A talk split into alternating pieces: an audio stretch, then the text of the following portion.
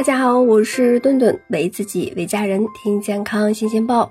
心血管疾病是五十岁以上中老年人群的常见病，那它呢具有高患病率、高致残率还有死亡率的特点。我们通常会觉得癌症的致死率比较高，那殊不知呀，全世界每年死于心血管疾病的人更是高达一千五百万人，那处在各种死亡病因的首位了。嗯，并且呢，现在也是我们年轻人的生活也是越来越不规律，像饮食方式也是越来越不健康。我们国家心血管疾病甚至会出现了一个低龄化的趋势了。那你是不是也开始越来越紧张了？不用担心，今天呢，顿顿就带大家一起了解一下吃什么能够养护血管，避免心脑血管疾病。那记住，我们接下来会讲到七类营养素，那就可以帮助我们。呃，保持血管的健康啦。第一个要说的是维生素 C 了。维 C 呢，又叫做抗坏血酸，是一种水溶性强力抗氧化剂。那可以通过改善脂肪以及类脂，那比如说胆固醇的代谢，来预防心血管疾病。具体来讲一下，这个维 C 啊，它是能够增加好的胆固醇的水平，可以促进这个胆固醇代谢。那抑制胆固醇合成酶的活化，降低胆固醇这个合成的速率。这些年也有很多的研究评估了血浆中维 C 水平和。心血管疾病死亡率的关系，那结果也是发现呀，血浆维 C 浓度每上升二十微摩尔每升，那其实就是每天多吃五十克的蔬菜水果，那心血管疾病以及其他的慢性疾病的死亡危险呢就会下降百分之二十。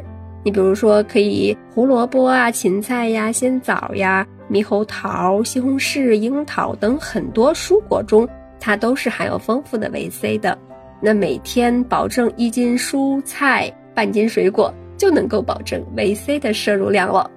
接下来要出场的也是维生素家族的一员，那就是维持我们生命活动不可或缺的维生素 B 二。维生素 B 二呢，很多经常口腔溃疡的人还是听说过的。那顿顿在前一期节目里面也讲过，治疗口腔溃疡之类的疾病。但是近几年来呢，研究人员在动物实验中又发现了它对急性心肌梗死动物模型能够起到保护缺血心肌的作用。也就是说呀，维生素 B 二也可以防治心血管疾病。那它呢，能够强化脂代谢，防止脂质堆积，呃，从而呢，起到这个保护血管的作用。你像动物脂肪、深绿色的蔬菜、豆类、坚果类，还有这个五谷杂粮、牛奶制品中，都是有这个维生素 B 二的身影。还有一种营养素呢，经常是存在于黄色、红色的蔬果中。呃，相信很多聪明的小伙伴已经猜到了，那一个呀，就是胡萝卜素。它是属于一种抗氧化植化素，那具有显著的抗氧化活性。利用它抗氧化活性。就可以防止坏的胆固醇氧化，保护血管内皮完整，延缓斑块和血管病的产生。那流行病学研究也表明呀，番茄红素、贝塔胡萝卜素，还有这个叶黄素这类胡萝卜素呢，都能够降低心血管疾病和一些癌症患病的风险，并且呢，能够预防动脉粥样硬化。那除此之外呢，还有一些矿物质元素也可以起到养护血管的作用。那比如说镁元素，从各国的实验室来看，镁元素的作用之一便是充当激活我们身体里面绝大多数酶的关键钥匙。而蛋白酶的作用对于生物调节脂肪、凝聚肌肉、那分泌胰岛素等一些生命活动是不可或缺的重要物质。